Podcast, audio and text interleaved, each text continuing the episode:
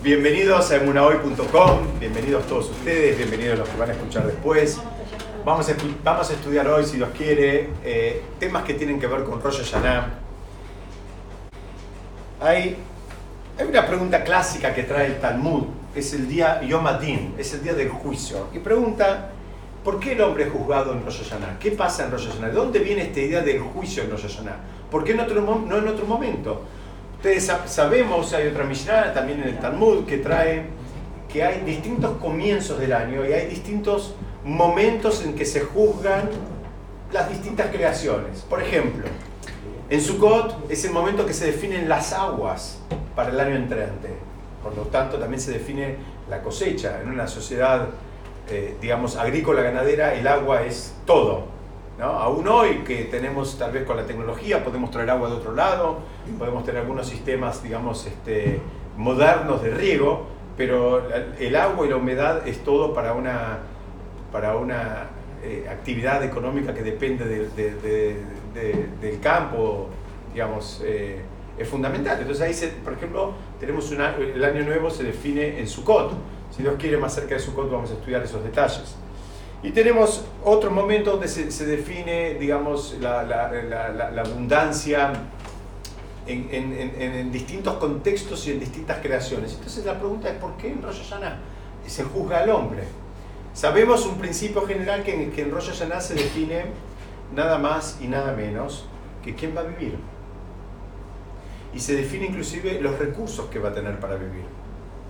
Y cuando digo recursos me refiero a todo, los recursos materiales y los recursos espirituales. Es decir, si, si se definen los recursos, eso va acompañado con la vida para utilizarlos.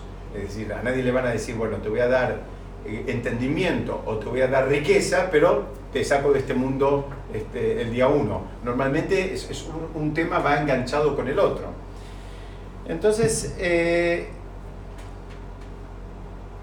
la pregunta es por qué, ¿de dónde viene esta idea de juicio en Rosh Hashanah para con el hombre?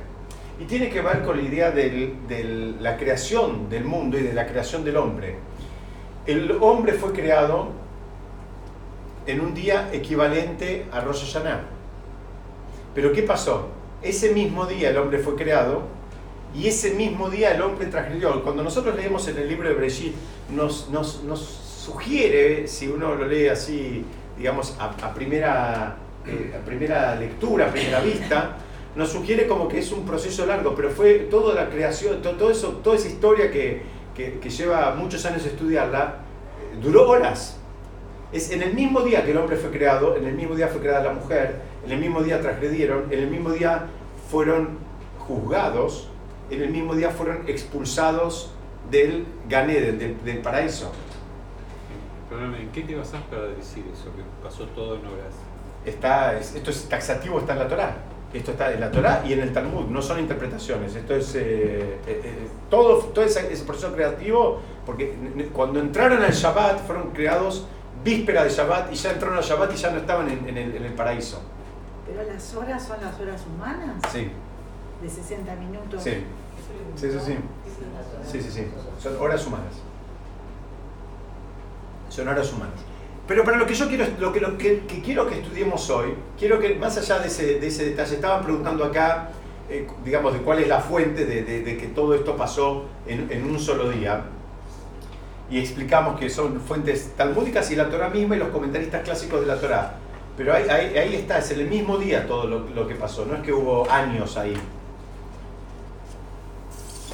La idea de juicio, entonces primero ya una pista les di la idea del juicio viene porque ese mismo día el hombre fue juzgado. Ahí fue el primer juicio. La buena noticia es que ese mismo día el hombre fue perdonado.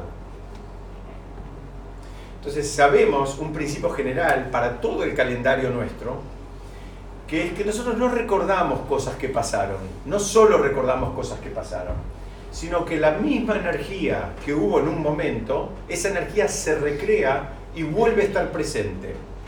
Entonces, ahora viene Rosh Hashanah y hay una energía que tiene que ver con la creación, que inclusive la vemos en el mismo nombre. En el mismo nombre. ¿Por qué decimos Rosh Hashanah? Rosh, la palabra Rosh, literalmente quiere decir cabeza. Shana quiere decir año. Y nosotros tenemos en, lenguaje, eh, en el lenguaje en hebreo, en el lenguaje, si se quiere, moderno y en el lenguaje eh, más bíblico, una palabra que denota comienzo del año. Pero no decimos comienzo del año, decimos cabeza del año. Entonces explican nuestros sabios que eso tiene que ver con una, con una enseñanza que hay atrás de todo esto. Dice, la palabra Shana quiere decir año, pero también tiene la misma raíz que la palabra Shinui, que quiere decir cambio.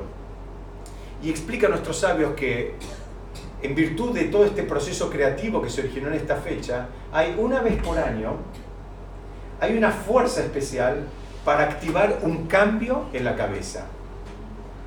Rosh es cabeza, Shana quiere decir año, pero comparte la raíz con la palabra Shinui, que quiere decir cambio. Una vez por año hay un momento especial, hay un momento fuerte, hay un momento propicio como para activar cambios importantes en la cabeza de uno. Y una vez por mes, tenemos todavía, Baruch Hashem, en el, calendario nuestro tenemos eh, segundas oportunidades. Y una vez por mes tenemos lo que se llama Rosh Hodesh,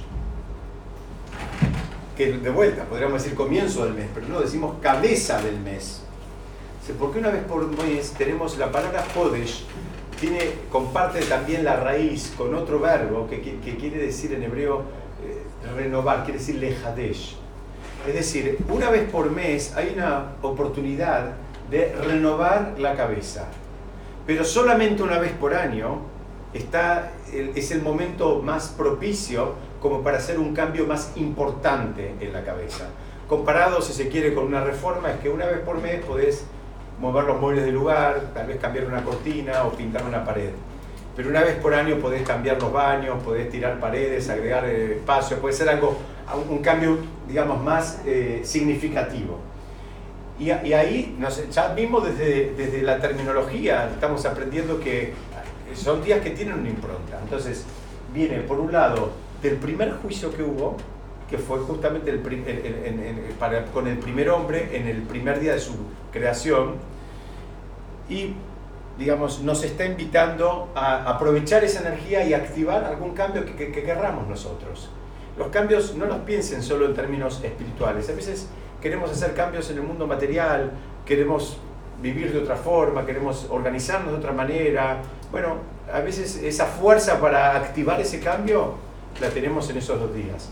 El único tema que, que es, como siempre, es que así como hay cosas que son importantes, la persona se organiza antes. Una persona, mismo en el mundo de negocios, una persona tiene que hacer una presentación, la ensaya, la practica, la revisa y, después va y hace la presentación de, de negocios. Y así en cualquier actividad es lo mismo. Lo que lo consideramos importante es difícilmente vayamos e improvisemos en el momento.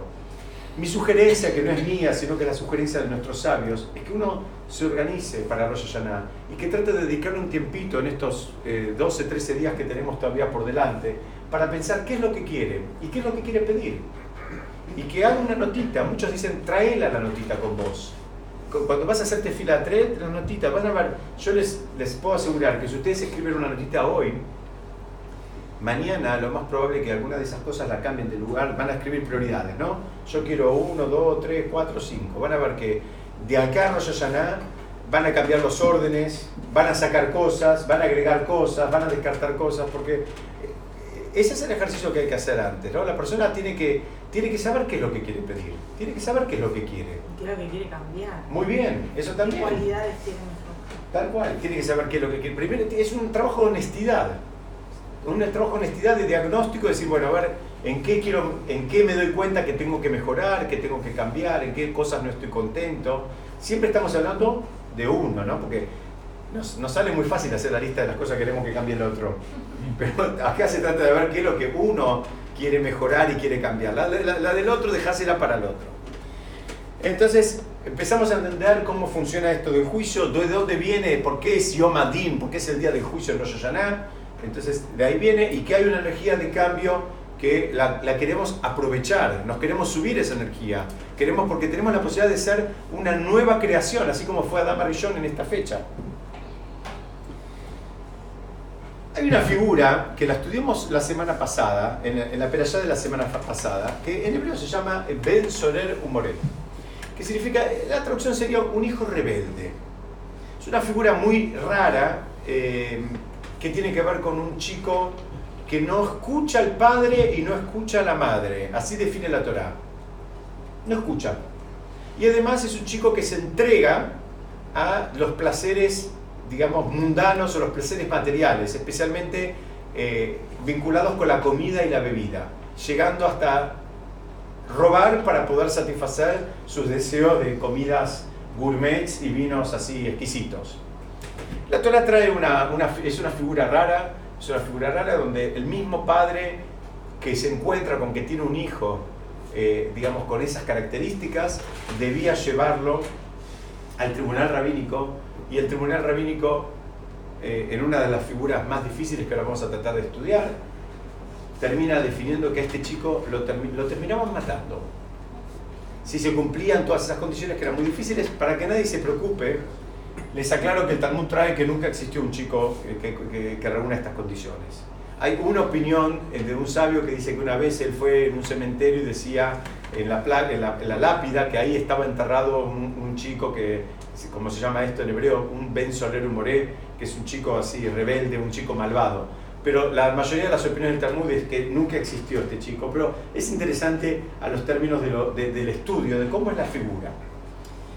Primero que dice es que no escucha la voz del padre y no escucha la voz de la madre.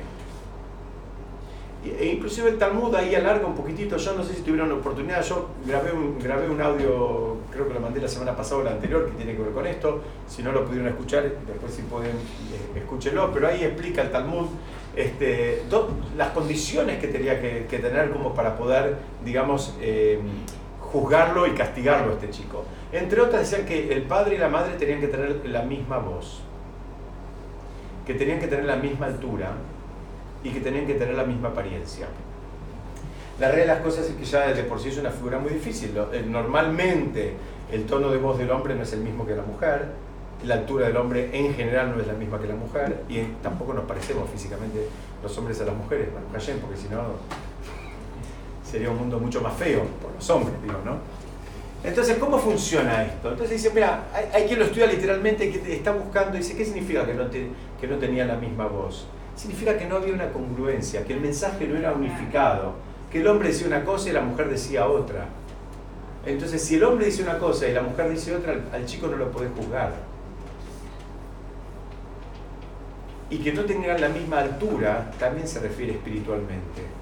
¿Qué significa? Muchas veces pasa en comunidades que el hombre es el que recibe un montón de incentivos para crecer espiritualmente. Entonces hay muchas clases que tienen que ver con los hombres, entonces tiene espacios, ya de por sí tiene los rezos que son tres veces por día, los, los cursos, etcétera, etcétera. A veces la mujer, eh, por la, la- la necesidad de estar en la casa, especialmente cuando los chicos son chiquitos, etcétera, etcétera, tiene acceso a muchas menos, eh, digamos, este, motivaciones que recibe el hombre. Bueno, entonces ahí no hay la misma altura. Pero no es que uno es más inteligente y el otro es tonto, es que no recibieron lo mismo. Entonces no podés pretender que, que- que- el resultado sea eh, equivalente. Entonces las diferencias también se terminan notando ahí. Entonces dice, mira, antes de juzgar a alguien, fíjate cómo está esa familia. Si esa familia va en una dirección y van juntos o cada uno va por otro lado y bueno, a veces es muy difícil.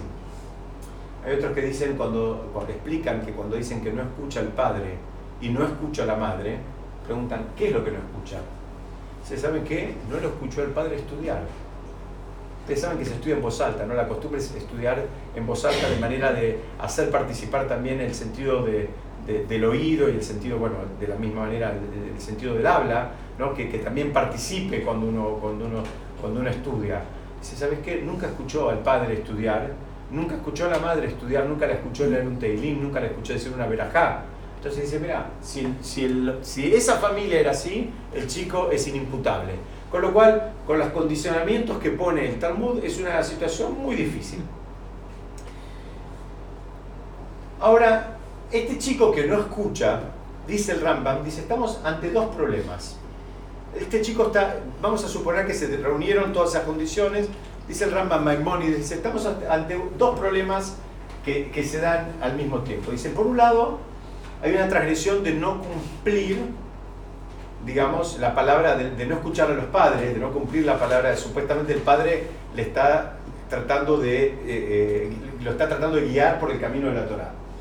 El segundo transgresión es que el chico, al hacer lo que dije antes que hacía, que, que se dejaba, digamos, este, vivía la vida loca en relación a la comida y a la bebida, también él estaba, eh, según el Rambam, eh, transgrediendo una, una mitzvah que pide que la persona se santifique. Entonces la persona, no hay ningún problema con tomar una copita, pero la persona que está todo el día borracha, bueno, ahí ya se, se, se fue. Entonces acá hay dos problemas. ¿Por qué? Porque el, el, el precepto dice que doshim que serán santos ustedes, tendrán que ser, santificarse. Entonces, lo que está permitido está permitido, lo que está permitido también tiene una medida y lo que es exceso es exceso. No piensan que pasa solamente con varones, pasa con mujeres también. Este, este, todo esto que estamos hablando es aplicable también para con chicas. La pregunta gigante que hay, que la trae el Talmud, no es mía, es ¿por qué supuestamente, insisto, es todo, todo un, más que nada un, ejercicio intelectual, insisto, el Talmud, la mayoría de las opiniones trae que nunca existió esto, pero aún así, ¿por qué establece que esta persona que supuestamente se está yendo del camino, no escuchando a los padres, entregándose a la comida y a la bebida, etcétera, etcétera, ¿por qué le decretas la pena de muerte? ¿Por qué la pena de muerte?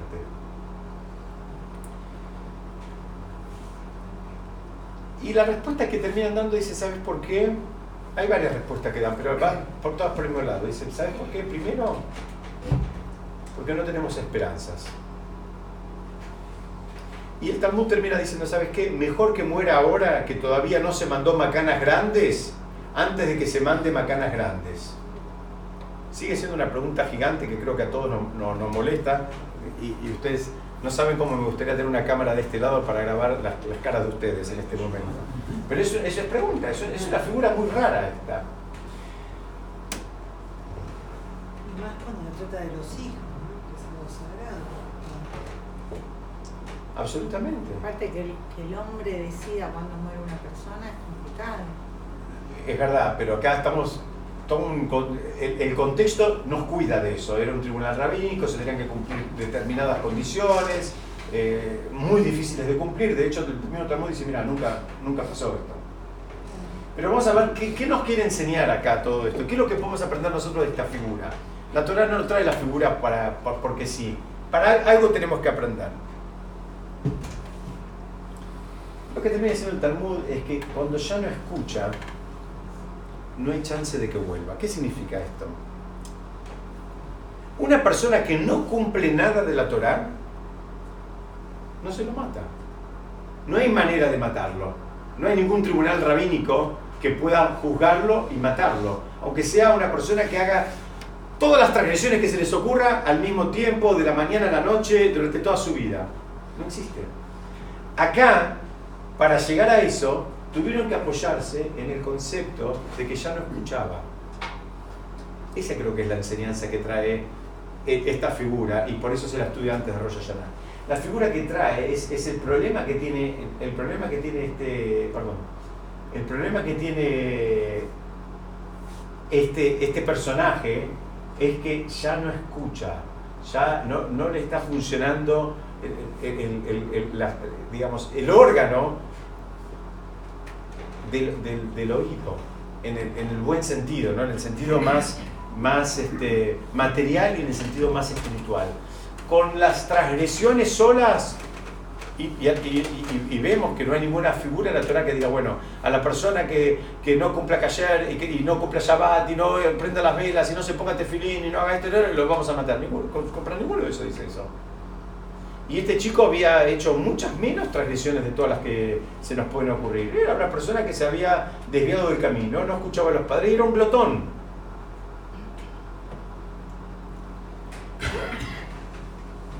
El rey Salomón en el Mishle, hace unos años estudiamos en este espacio libro Mishle, trae, trae un versículo que, que dice así, dice, en hebreo dice así, Moserra Leose Ora, dice, es, es como que está mal el que abandona el camino. Dice, Soné Tojajot Yumat, el que, pero el que odia la reprimenda morirá. El rey Salomón en la frase es como que te, define dos tipos de personas. Está el tipo que abandona el camino. ¿Qué camino? El camino de la Torah de las mitzvot. Una persona que se fue del camino. Está bien. Dice, Moserra, dice, no, está mal, está mal. Es como que causa mal, se causa mal a él y le causa mal a otros. Pero está mal eso. eso es una cosa. Dice, pero ¿qué pasa? El que odia la reprimenda, ese va a morir. Va a morir. Son dos niveles. Son dos niveles. El primero es, mismo que la persona está actuando mal, por el motivo que sea, no, no sabe, no entiende, no tuvo las motivaciones, le resulta difícil, le resulta desafiante, eh, no cree, lo, pueden poner los motivos que quieran. Pero esa persona, digamos, tiene chances. ¿Por qué? Porque si en algún momento alguien le explica o le muestra el camino o le enseña o le, lo motiva, esa persona puede ser que, digamos, eh, eh, corrija sus actitudes. Ahora, la persona que odia la reprimenda, que no quiere escuchar nada, que, que, le molesta, en otro lugar el rey Salomón dice, esta persona nunca, nunca va a terminar de crecer, porque le molesta que le digan algo, le molesta que le marquen los puntos, le molesta que, que le digan todo. El rey Salomón no lo habla en términos espirituales, lo habla en términos generales. El rey Salomón está diciendo, mira, una persona que no le gusta que le digan nada, bueno, lo más probable es que va a seguir así, porque al fin y al cabo los que están alrededor se van a terminar yendo y él va a seguir con su, con su libreto, pero ¿cómo va a terminar? Va a terminar solo. Y es una manera de morir. Absolutamente. Termina desconectado. Es, es, una manera de morir. Él te dice, mira, si no quieres escuchar, ¿se acuerdan que estudiamos en otras oportunidades ¿no? el concepto de por qué tenemos tantas mitzvot que tienen que ver con el prójimo y, y, otras tenemos también las mitzvot que tienen que ver con Hashem. ¿Se acuerdan de ese concepto que usted, alguien podría pensar, bueno, dame las mitzvot que tienen que ver con Hashem nada más? Dame, no sé, si querés hacer tefilá, ponerme tefilín, ponerme susá, pero no me dé las mitzvot que tienen que ver con el prójimo. Amar al prójimo, hacerse de acá, ¿Para qué hacen falta eso? Si es una cuestión espiritual, déjame que yo trabajo, digamos, si se quiere, en el plano vertical, mi relación con Hashem, mi relación con el prójimo en el plano horizontal, ¿para qué hace falta? Y explican los, los sabios, hay un sabio en particular que le explica, el Bala Sulam se llama, y él trae una explicación que a mí me encanta y la repito siempre, y él dice que cuando uno está trabajando espiritualmente, si se quiere, en el plano vertical, uno a veces va un poco a tientas, no sabe si está haciendo las cosas bien, si está bien, si está mal, porque uno está un poco, prueba, pone todo lo, de, lo mejor de sí, pero, pero no sabemos exactamente. En la época que estaba el Beta Migdash, sabíamos. ¿Por qué? Porque la persona traía una ofrenda y si la ofrenda había sido recibida, en el momento sabía que él estaba, digamos, en el buen camino, que estaba, que estaba encaminado. Ahora que no tenemos el Beta Migdash y no tenemos profetas, es muy difícil saber dónde está parado. Para eso están todas las mitzvot que tienen que ver con el prójimo. ¿Sabes por qué? Porque el prójimo te hace saber cómo estás. El prójimo te emite un boletín. Te guste o no te guste. Si te gusta menos, estás en un problema. Si te gusta más, te va a ayudar a crecer. El prójimo, el que es tu amigo realmente, el que, es, el que te quiere, te va a decir, mira, estás siendo egoísta. Mira, estás pensando solamente en vos. Mira, no estás siendo solidario. Mira que no te está importando nada al otro. Te, lo hace saber. Te pasa un boletín. Entonces la viene la Torah y fíjense los mismos 10 mandamientos hay cinco que tienen que ver, fíjense la importancia que tiene esto, que tienen que ver en el vínculo de uno con Hashem, y cinco que tienen que ver uno con el prójimo. Porque no hay manera de crecer espiritualmente si uno no crece en los, ambos sentidos. No hay forma de ser una persona elevada espiritualmente y llevarse las patadas con los demás. No hay manera. No, no hay forma. Para, vos querés crecer espiritualmente, sabelo que tenés que crecer en ambas direcciones Tenés que refinarte en tu, en tu vínculo con Hashem, tu tefilot, tu kashrut, tu shabbat, tus tefilín, tus mesusot, y sigamos la lista de todas las mitzvot que conocemos, pero también tenés que refinar tus vínculos con el otro. Ser más comprensivo, no juzgar, ser más solidario, ser más honesto, ser más modesto, ser más humilde. Tenés que, tenés que ir trabajándolo, no quedártela, ayudar al otro, sufrir con el otro, acompañar al otro. No hay manera de que vos te dispares en un solo lado. Si no se dispararon para los dos lados, la persona es que espiritualmente todavía no arrancó. Aunque tenga un tefilín que empiece en el techo y termine en el piso. aunque ponga mesuzot de un metro y medio en la puerta de su casa. Esa persona que no le importó el otro, todavía no empezó. Por favor. Eh, entre otras cosas, en esa línea, no olvidemos que nosotros somos el prójimo de nuestro prójimo. Muy lindo. Muy lindo.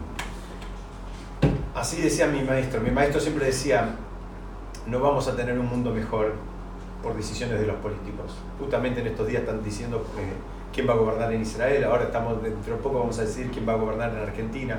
Dice, esas son decisiones que no nos, van a, no nos garantizan un mundo mejor. La única manera de tener un mundo mejor es teniendo personas mejores, trabajando como personas. Entonces, eh, eh, cuando tenés gente que es, eh, en el buen sentido, más elevada alrededor tuyo y tenés más ganas de estar con ellos, es más agradable todo. Todo es más relajado, porque nadie es pretencioso, porque nadie trata de mostrar lo que no es, la- la- las relaciones son honestas, son más sinceras, las barreras son más bajas, las miradas son más blandas. Es mucho más fácil todo. Entonces, eh, los sabios dicen, mira, no te vuelvas loco tratando de cambiar el mundo desde el punto de vista político. Empieza a cambiar vos, que vas a ver cómo cambia el de al lado, cómo cambia tu vecino, cambia tu familia, cambian tus hijos, cam- cambian tus padres, cambian tus vínculos, cambian tus... Y así vas a ir, vas a ir creciendo. Esa es la manera de tener un mundo mejor. Entonces, eh, entendimos este concepto que trae el rey Salomón, el hombre más sabio que, que vivió sobre la tierra. Dice, cuidado con la persona que no le gusta que le marquen las cosas. Por supuesto que ahora, eh, de más está decir en este grupo que la gente son todos muy, eh, eh, muy considerados, por más que está bien decirlas, hay que saber encontrar el momento, el lugar, el tono de voz, sin ofender al otro, sin lastimarlo, pero hay que marcar las cosas. ¿no? Esto no es que esto, no es que esto nos habilita para, para, para andar a los gritos y decirle a las personas todo lo que pensamos. Hay que buscar la forma, el momento, el lugar, el contexto y el tono de manera que el otro esté en modo receptivo.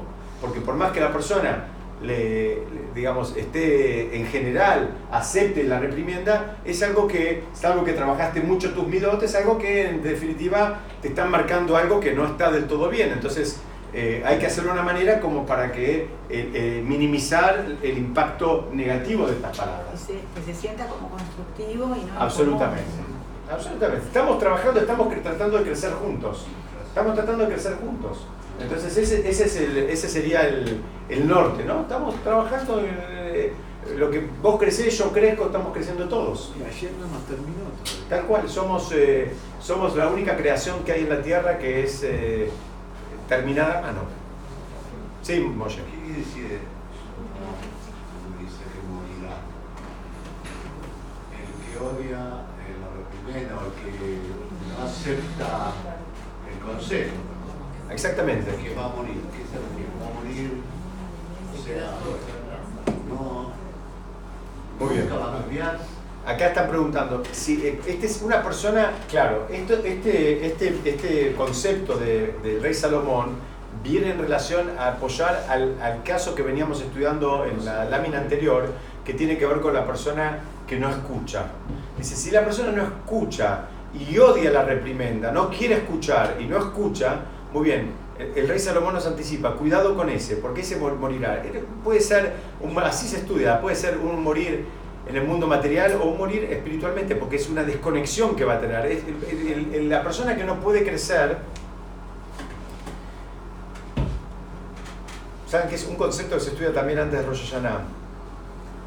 Porque los sabios entendieron que una de las causas más grandes de angustia y frustración de la persona es sentir que no crece.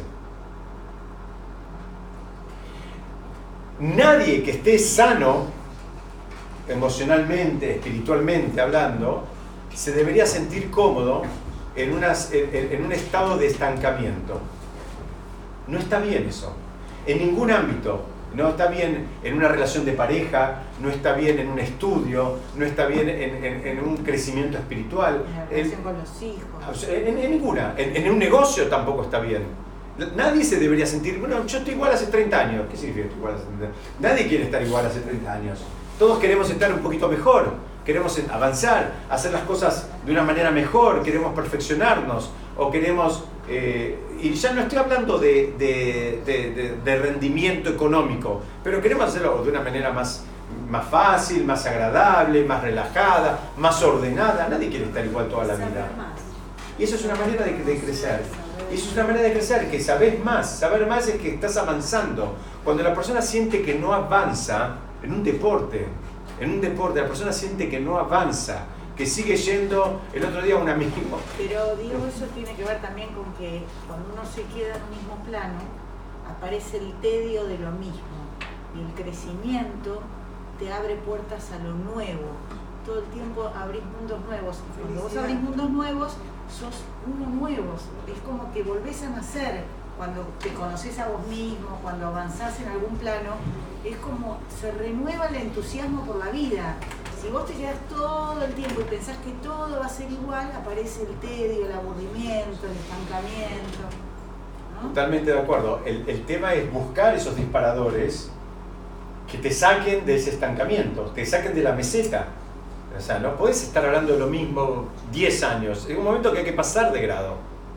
Entonces, ¿en qué, por, qué traigo este concepto? Porque el rey Salomón lo que está diciendo, bueno, lo más probable es que la persona que odia la reprimenda, no quiere escucharla, va a quedar ahí.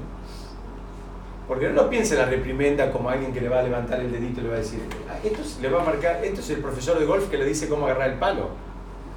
Y a él le molesta, porque él sabe más que el profesor. Este es el profesor de inglés que le corrige la pronunciación. Esto es todo. Al que no le gusta, ese significa morirá. ¿Sabes qué? Si no quieres escuchar, para crecer, a veces tenés que interactuar y tenés que poder aceptar que alguien te diga, mira, esto hay una manera que podría ser un poquito más fácil, o puede ser un poquito mejor, o un poquito más relajada. ¿Se entendió? Sí. ¿Avanzamos un poquito? Sí. ¿Cómo sigue esto? Empezó a escuchar. El trabajo del oído es escuchar, justamente. Ahí empezaron a entrar las letras, las palabras, empezó a decodificar. El trabajo del oído es ese. El trabajo del oído tiene que escuchar. Ustedes saben que hay, hay algo interesante, ¿no? Hay dos cosas interesantes en la alhaja. En la época que existía, digamos, el concepto de esclavitud en el mundo judío, y en, la época que existía el, Beit HaMikdash, hay una figura muy interesante. Si una persona por algún motivo, supongamos, le ocasionaba a otro la pérdida de la visión. Imagínense cualquier accidente. Una persona estaba trabajando con un soplete, se da vuelta, no sé, se le cae, qué sé yo, una desgracia, y lo dejó al otro, Dios no permita, cieguito de los dos ojos. ¿Qué tenía que hacer? Entonces, la figura que había era, tenía que pagar el daño. ¿Y cómo, cuál es el precio de dos ojos? No, no tienen precio. Bueno, había una figura que era para evaluarlo que, que era así. Si este, esta persona, supongamos una persona de 40 años, se fuera a vender como esclavo, entonces se calculaba la diferencia de cuánto valía si este esclavo tenía ojos y cuánto alguien estaría dispuesto a pagar si este esclavo venía sin ojos. Y esa diferencia es la que tenía que pagar el, eh, que ocasionó el daño. ¿ok?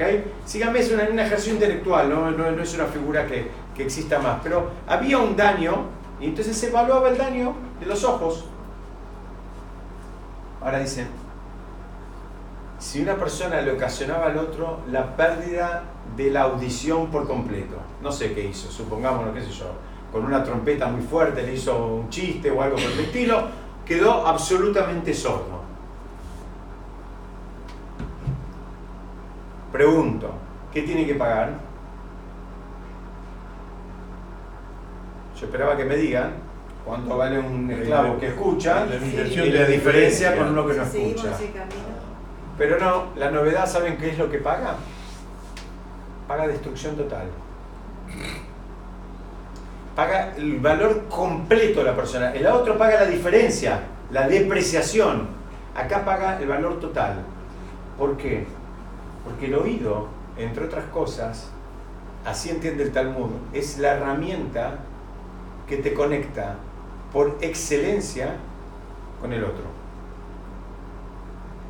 más que la vista. Mucho más que la vista. Y es el único sentido que no se puede cerrar. Es el, es el que te conecta más. Me dice, a esta persona, ¿sabes por qué tenés que pagarla por destrucción total? Porque en definitiva está aislado del mundo. Está bien, hoy Baruch Hashem tenemos un millón de cosas, la persona puede estar conectada, puede escribir, puede esto, pero, pero nosotros queremos estudiar otra cosa, no queremos estudiar los detalles alágicos, son figuras que no existen en esta, en esta generación, pero yo quiero traer del Talmud las enseñanzas que necesitamos para nosotros, la importancia de la escucha. Fíjense cuando decimos Shema Israel, que quiere decir escucha Israel, no dice habla Israel, escucha. Te está diciendo lo importante, ¿sabes qué es? Escuchar, no es hablar. Porque lo que vos sabés ya lo sabés. Ahora, avivate, escuchá a ver qué podés captar de afuera. Lo que vos ya sabés, ya lo sabés. Ah, Tratá de, ¿no? de, nutrirte. Hay otra figura que tiene que en relación al, al, al oído también muy linda, que dice así.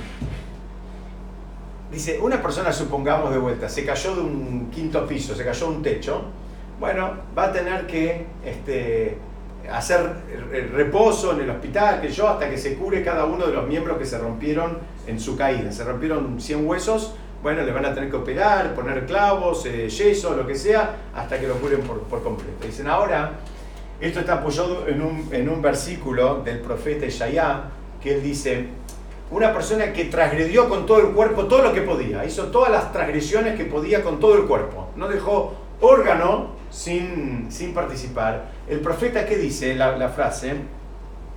En hebreo dice, Atuos nehem belehu elai, shameu betejien afshechem. La, la, la traducción sería, el profeta, la advertencia que hace, dice, miren, a estos que hicieron todas las tradiciones habidas y por haber con el cuerpo, con todos los órganos al mismo tiempo y por mucho tiempo, le dice, mira, activen sus oídos y vuelvan hacia mí. Como que ayer me está diciendo esas palabras. Activen los oídos, escuchen y van a vivir. Entonces acá el Talmud lo que dice es, mira, si la persona transgredió con todo el cuerpo, mejor dicho no, se, se rompió todo el cuerpo, después tienen que curarse con cada uno de los órganos, se tienen que reparar. ¿no? Entonces el yeso en el pie, el yeso en el hombro, el, no sé qué, cada cosa hay que repararla. Ahora, si hizo un daño espiritual con todo el cuerpo, dice, involucramos el oído. ¿Qué significa el oído? Volvé a escuchar lo que tenés que escuchar. Escuchar la palabra de Hashem, escuchar tu voz interior, escuchar tu vida espiritual. Todos nosotros tenemos una, una neyamá, un alma, que tiene una raíz espiritual y necesita también crearse, que escucharla. El tema es que tenemos mucho registro en lo que nos pide el cuerpo. Estudiamos otras veces, ¿no? El cuerpo, enseguida sabemos si tenemos hambre, si tenemos frío, si tenemos sueños, si tenemos calor, si estamos cansados. Tenemos un, el registro a flor de piel. Lo que le pasa a la neyamá, tenemos que, al alma, tenemos que trabajar más para tener ese registro. Y el profeta lo que está diciendo es, escuchen, escuchen al alma, escuchen lo que necesita la Neyamá para, para volver. Dice, van a vivir. No, solamente escuchando, o sea, involucrando un solo órgano, arreglás los desastres que pudieras haber hecho con todo el cuerpo.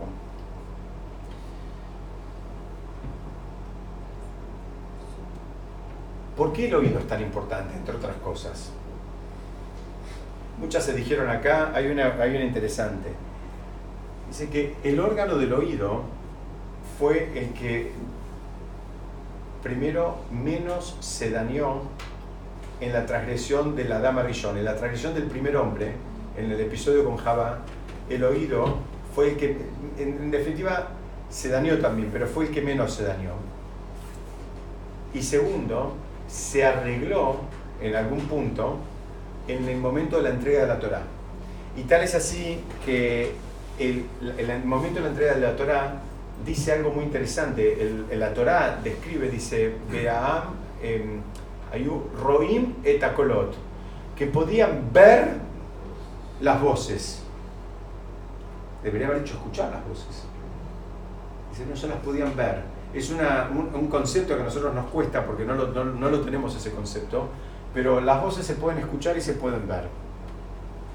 No podemos, salvo al menos yo no puedo, que uno trabaje mucho, pero los sonidos también tienen formas. Dice que ellos podían, ¿por qué? Porque ya habían corregido tanto el, en ese momento, ustedes saben, duró muy poquitito. Cuando fue la entrega de la Torah, se arregló el sonido, el sentido de la vista y el sentido del oído, que fueron los dos que dañó Dama Rishon, ahora lo vamos a ver. En, en el momento de la entrega de la Torah los, repararon, pero enseguida cometieron el becerro de oro y los volvieron a romper. Pero ahí se habían reparado. Y eso es lo que está diciendo el versículo. Ahora podían ver las voces. ¿Por qué? Porque habían arreglado estos dos, estos dos sentidos que Adán- el primero que los rompió fue Adam Rishon. Después se arreglaron en la entrega de la Torah y lamentablemente se volvieron a romper con el, con el tema del becerro de oro. Pero este es un concepto que volvemos pidiendo que, a ver, escuchá, escuchá. ¿Cómo sigue esto? El versículo cuando habla de Hashem, entre comillas, ¿no? le, reclama a, a, a Adán Barrillón, al primer hombre, que le dice, por cuanto que escuchaste la voz de tu esposa. El, el sistema fue un sistema de seducción múltiple. La serpiente a, la, Jabá y Jabá convenció al hombre. Entonces el, versículo dice, mira, acá el problema es que escuchaste, escuchaste, ahí se dañó el, oído, escuchaste algo que no tenías que escuchar. O le diste, le diste entidad a algo que no le tenías que dar entidad. Entonces, en esta misma fecha, nosotros que somos todos descendientes de ese primer hombre, venimos a tratar de arreglar el problema de la escucha. Síganme para ver por dónde vamos. O sea, ahí hubo un problema de la escucha, hubo un problema también de la visión. Fue en esta fecha, el juicio se vuelve a recrear, está esa energía, por un lado, es una energía difícil. Ahora vamos a estudiar también cuál es la actitud que uno tiene que tener es una energía difícil, pero por, por otro lado fue un juicio que salió favorablemente.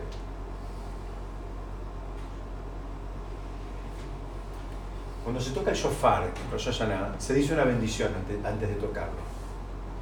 Cualquiera podría pensar que la bendición es la bendición por tocar el shofar, como hacemos con, eh, eh, eh, con, cualquier otra mitzvah, bendecimos usando el verbo que tiene que ver con la acción que está involucrada. Pero cuando se escucha el shofar, la bendición, ¿sabe- ¿saben cuál es? No es tocar el shofar, es escuchar el shofar. La mitzvah es escuchar el shofar, no es tocarlo. Si una persona fue a 20 casas a tocar el shofar, ayudó a que otros cumplan la mitzvah de escucharlo, pero él no cumplió la mitzvah. La mitzvah la, cu- la cumplió cuando él escuchó. La mitzvah es escuchar. Dice, ¿de dónde viene todo esto? Porque estamos eh, intentando arreglar el problema ocasionado en el primer día de la creación. Se vuelve a recrear y estamos de vuelta. Entonces acá hay que escuchar. Si puedes escuchar el shofar, te puedes conectar con vos, te puedes conectar con tu espiritualidad. Si seguís trabajando, lo más probable es que puedas escuchar otras cosas también. Es un momento para activar el, el- el- don del- de la escucha, si se quiere. El otro órgano que estuvo involucrado fue la mirada, fue la vista. ¿Por qué? Porque también el- el- la serpiente le dijo a Jabá y Jabá vio que el árbol era lindo y era, digamos, sucumbió ante la, la- la- belleza, ¿no? Digamos, eso, eso atrajo. La mirada también es un, un- órgano que hay que trabajar. Porque también fue dañado. Dicen que Adán Barrillón podía ver de un extremo a otro del mundo. Y lo podía ver en términos espirituales y en términos materiales. Tenía una vista muy poderosa. Se perdió ese, ese don de la, de la mirada. El don de la vista, no de la mirada, perdón, el don de la vista. Dice, muy bien, y ahora hay que arreglar esto. Hasta ahora vimos cómo hay que arreglar el, el- el problema de la escucha. Dice, ¿y la vista dónde está el arreglo?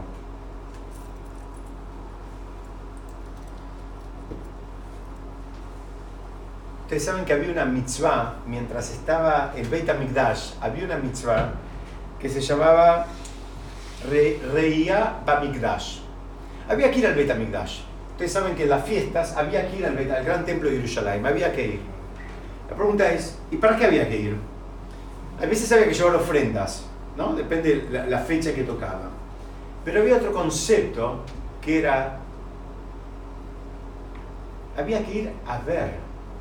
¿no? Es como que era un lugar donde se re- revelaba la Shejinah, se re- revelaba la presencia divina, y había que ir a, a- a conectarse con esa presencia divina.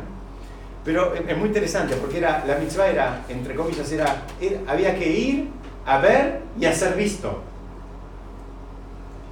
O sea, porque la presencia tiene un impacto, no es lo mismo ir que no ir, en cualquier contexto. Un amigo tiene un cumpleaños, no es lo mismo llamarlo, no es lo mismo mandar un mensajito, no es lo mismo que ir a saludarlo. No es lo mismo. En una mitzvah, espiritualmente tampoco es lo mismo. Una persona que va a un lugar y se conecta, llévelo, pueden extrapolarlo a cualquier, a, cualquier, este, eh, a cualquier otro contexto. Mismo si quieren este espacio. Alguien puede decir, bueno, ¿saben qué? Ahora que lo grabamos, no voy más, lo escucho. Les puedo asegurar que no es lo mismo. No se siente, no se, uno no se conecta de la misma manera. Si quieren, lo cambio al otro extremo. No es lo mismo ir al cine que ver una película en la computadora. No, te conectás con la misma, de la misma manera. No, hay, no existe la misma conexión. Vimos dos ejemplos, si se quiere, bien, bien opuestos. El, el concepto que había cuando estaba el Betamigdash, que la persona tenía que buscar conectarse, buscar tener presencia. Y entonces dice, era, así dice el Talmud, era un espacio para ver y ser visto. ¿Pero por quién? Por Hashem. No por los demás, no por los compañeros, no por los amigos. Ahora dice, ahora no está el Betamigdash. Entonces, ¿cómo funciona esa, esa mitzvah de... ¿Cómo arreglamos la vista ahora que no está el Betamigdash? ¿Cómo se arregla eso? Se arregla con el shofar. El shofar nos ayuda a arreglar las dos cosas, los dos en uno.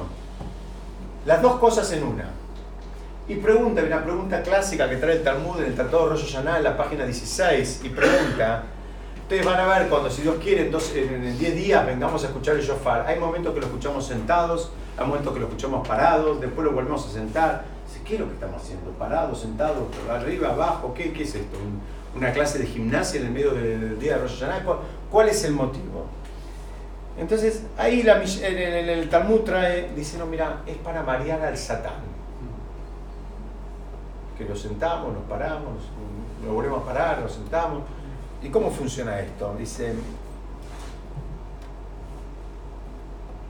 dice primero que cuando ve, hay varias explicaciones, dice cuando ve que nos paramos y nos sentamos, dice cuando nos podemos parar, dice es como hay un amor por la mitzvah, hay un cariño por la mitzvah. Dice cuando el satán ve que uno hace una mitzvah con, con cariño genuino, como que pone algo, bueno, me paro, no es que lo hago así como estoy, me, me, me incorporo, pongo, pongo un poquito de actitud corporal inclusive, dice, primero el satán ahí ya no te puede acusar. Primer punto. Hay otra explicación, y necesito que me den cinco minutitos más, ¿puede ser? Hay otra explicación que dice que espantar al Satán es, tenemos que entender que el Satán es una figura triple. ¿Quién es el Satán? El Satán es un malaj, es un ángel, pero es el Satán, es el Yetzer Hara y es el malaj Hamavet, es el ángel de la muerte. Y la pregunta que hace, sigue ahí el Talmud, yo lo estoy mm, avanzando rápido, pero el Talmud pregunta, ¿y a mí para qué me sirve saber si son tres o es uno o es uno con tres personalidades o tres personalidades en una persona? ¿A mí para qué me cambia? Y entonces la respuesta que dan a esto es, mira, es lo mismo saber, si Dios lo permita, ¿no? Una persona está siendo atacado por un chico de 10 años que le quiere sacar un billete de 10 pesos es lo mismo saber que ese chico es uno de 10 pe- que un chiquito que quiere sacarte un billetito de 10 pesos o que estamos frente a un sicario. ¿Es lo mismo? No. Bueno, me dice el Talmud te dice, mira, tenés que saber con quién estás luchando. Tenés que saber quién es el que está del otro lado. No es lo mismo si viene un chico que, bueno, como una travesura te está eh, pidiendo algo, a que si viene una persona que está armada hasta los dientes y te está diciendo, dámelo o te mato. Entonces, no, no, no, no, debería ser la misma actitud nuestra. Y, e insisto, dicen, ¿por qué no dice directamente el, el Talmud? No dice para espantar al Satán. No dice para espantarlo, sino dice para eh, eh, marearlo, para marearlo al Satán. No dice espantarlo, porque puede decir, mira, ¿sabes qué? Lo queremos sacar al Satán. Dice, no, empezá a saberlo, que no lo vas a poder sacar. No lo vas a poder sacar. Entonces lo mejor que puedes hacer es marearlo un poco, pero sacarlo no lo vas a poder sacar. Entonces dice que se toca el shofar, voy a ir rapidito, se toca el shofar en distintas situaciones porque en un momento hasta el satán, hasta este malaj, piensa que cuando se está tocando y estamos sentados, dicen que esa va a ser la forma en que se anuncie la llegada del Mashiach. Entonces el satán va a decir, bueno, ya está, acá se terminó, yo ya no tengo nada que hacer. Entonces como que se va, lo, estamos desorientando. Normalmente deberíamos escucharlo de pie. Los- lo escuchamos justamente, los primeros sonidos se escuchan sentados, justamente como para, para marearlo, para desorientarlo. Y dice, dice, ¿cómo funciona esto del Satán? Que se- de vuelta, son tres. El Satán, el instinto del mal y el ángel de la muerte. ¿Cómo funciona?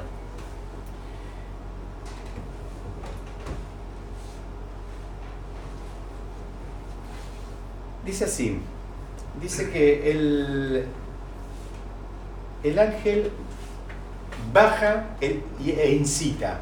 Es, insisto, imagínense una persona con tres aristas, tres caras. Entonces dice, primero, baja e incita. ¿Qué significa? El Yetzer Hara te hace que transgredas, que hagas algo mal, que te salgas del camino espiritual. Vos querías avanzar y te enfría, te, te- desconecta, te convence que, que no, que, que te están lavando la cabeza, que eso no es para vos, que eso es para los rabinos, o lo otro es para los hijos de los rabinos, las esposas de los rabinos. Cada vez que vos querés dar un pasito para adelante en cualquier dirección que vos sientas que, que podrías apegarte un poquito más con Hashem, que podrías avanzar, Él baja y te incita. Primer faceta del, eh, de, este, de este personaje que, insisto, tiene tres aristas. Segunda faceta, dice, sube y acusa. Él ahora te, con- te convenció de que haga la transgresión. Ahora él sube y te acusa arriba. ¿Mm? Entonces el primero sería el Yetzer Hara. El segundo es el Satán, que sube y te acusa. Y el tercero, se pueden adelantar, dice, recibe permiso y toma la Neshama, que sería el Malach Hamavet, el ángel de la muerte. Así, así entiende el Talmud cómo, cómo, cómo funciona esto. Que dicen que es importante que, que sepas, porque tenés que saber que estás peleando con una persona, una persona, una entidad, un Malach, que es muy fuerte, muy hábil y que tiene distintas formas de conectarse. Pero acá hay una pregunta gigante que dicen, acá debería decir, baja y toma la Neyamá. No dice, si dice que bajó e incitó, subió y acusó, recibe permiso, debería decir, bueno, ahora baja y se lo lleva. No dice que baja.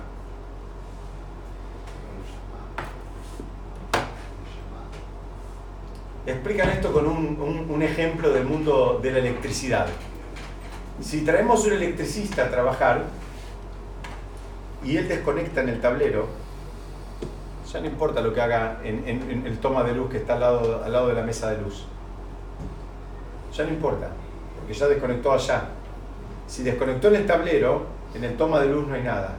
Dice, no hace falta, no pienses que lo mata materialmente. Este, este ángel, que es el Satán y que es el Yetzer Hara, una vez que lo consiguió desconectar, ya está. Volvemos a lo que vimos al principio, volvemos a lo que dijimos antes, volvemos a lo que dijo el rey Sal- Salomón, el que, onda, el que odia la, la- la- la reprimienda morirá.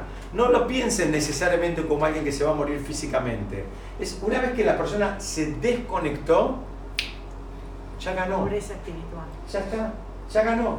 Porque todo el trabajo es estar conectado, todo el trabajo es avanzar en- en- en la conexión, todo el trabajo es crecer en la misma dirección, el trabajo es el, apego, el, apego con, con Hashem que cada vez sea más fuerte, que este imán se convierta en un electroimán y que cada uno esté más, mm, se sienta más apegado. Y yo me estoy cuidando mucho de no decir la palabra religión, la palabra observancia. Estoy hablando para acá todavía de un- una etapa antes, porque a veces podemos eh, cumplir muchas cuestiones rituales, pero no sentimos ningún apego. Entonces estamos tratando de construir con bases sólidas. La manera de construir con bases sólidas es sentir la primera alajá, la primera ley que trae el Shulchan Aruch. En hebreo dice Shiviti Hashem lenegdi tamid, que quiere decir una, una traducción libre, quiere decir como que lo coloqué a Hashem frente a mí siempre. ¿Qué significa? Me sentía pegado con Hashem en todo momento, en todo lugar, en todo contexto. Cuando el dólar sube, cuando el dólar baja, cuando el cliente compra, cuando no, cuando no me compra, cuando el cliente compra y paga, cuando el cliente compra y no paga, mi nivel de apego con Hashem se mantiene permanente, se mantiene con la misma intensidad o aún más, crece. El desafío de la persona espiritualmente es ir apegándose a Hashem cada vez más y cada vez de una manera más, más profunda y más elevada. Para eso también tiene que estudiar más, tiene que conocerlo más Hashem, se tiene que conocer más él, tiene que ser honesto, tiene que aceptar lo que le digan, tiene que ir trabajando sus midot, tiene que escuchar lo que tiene que escuchar. Y ese es el trabajo de Rosh Hashanah. Si la persona no puede desarrollar ese sentido del oído en el, sentido espiritual, que lo conecte con la entrega de la Torah, que lo conecte con cuál es la misión para, para la cual él vino a este mundo, para, para, que lo conecte con lo que él tiene que hacer, con, con lo que él tiene que corregir, con lo que él tiene que arreglar, que lo conecte con el otro que lo saque de su yo y de su eje único y que pueda expandirse un poco. No, no, no hizo nada, aunque cumpla muchas mitzvot. Yo no estoy diciendo que no hay que cumplir mitzvot, que nadie simplifique. Yo estoy diciendo, las mitzvot son un medio para alcanzar ese refinamiento, pero tenemos que saber que el objetivo son las dos cosas. La persona tiene que ir trabajando, buscando las rutinas, los espacios, las amistades, las lecturas, eh, los audios, que lo ayuden a eh, apegarse de una manera más profunda con Hashem y por el otro lado también tiene que ir apoyándose en toda la sabiduría que tiene eh, nuestra nuestra hermosa Torah que, que, nos ayuda a ir construyendo por ese camino. Y ese es el trabajo previo a Rosh Hashanah. Ese es el trabajo que hay que tener, digamos, este, presente. Estos días que tenemos es un trabajo donde uno con honestidad también tiene que ver lo que hablamos al principio, tiene que revisar qué es lo que quiere, qué es lo que quiere para él, qué es lo que quiere para su vida, qué es lo que quiere para sus vínculos, qué es lo que quiere para sus hijos, qué es lo que quiere para su agenda. ¿Cómo quieres que sea su agenda? ¿Quiere estar corriendo todo el día como un loco? ¿Quiere tener espacio para determinadas cosas? Que son importantes. Los espacios nunca existen, nunca hay tiempo. Los tiempos se hacen, nunca hay tiempo, nunca, nunca nadie tiene agenda libre. Pero un día le duele la muela y aparece el espacio para ir a arreglarse esa muela. Muy bien, ahora es el momento de fijar espacios, digamos, aunque sea hipotéticamente, me gustaría poder tachar una hora acá, media hora allá, 15 minutos al costado, pero ir generando eso. Y esa es la energía que hay en Rosh Hashanah, porque como dijimos al principio, es una vez por año que hay una posibilidad de hacer, activar un gran cambio en la cabeza. Después todos los meses hay repechaje. Puedes hacer una renovación, pero cambio importante como lo que estuvimos estudiando hoy eh, es una vez por año y la idea es entender cuál es la energía, eh, prepararnos, como dijimos antes, todas las cosas valiosas uno se prepara de antemano, nadie, nadie llega a una reunión importante y dice, bueno, improviso. Se prepara de antemano, qué va a decir, cómo va a hablar, cómo va a empezar, cómo va a terminar, hasta cómo va a saludar. Ensaya una y mil veces. De la misma manera uno se tiene que preparar, qué es lo que quiere, qué le gustaría, qué es lo que quiere activar en su, en su, en, su vida. Y Besat Hashem, que eh, todas nuestras tefilot sean escuchadas, seamos todos inscritos y sellados con todos los sellos, todas las rúbricas en los libros de la vida, en los libros de la, de la salud, en los libros de la Parnasá, en los libros de la Torah, en los libros del conocimiento. Besat Hashem, la semana que viene seguimos estudiando temas específicos que tienen que ver con Rosh Hashanah. Muchas gracias.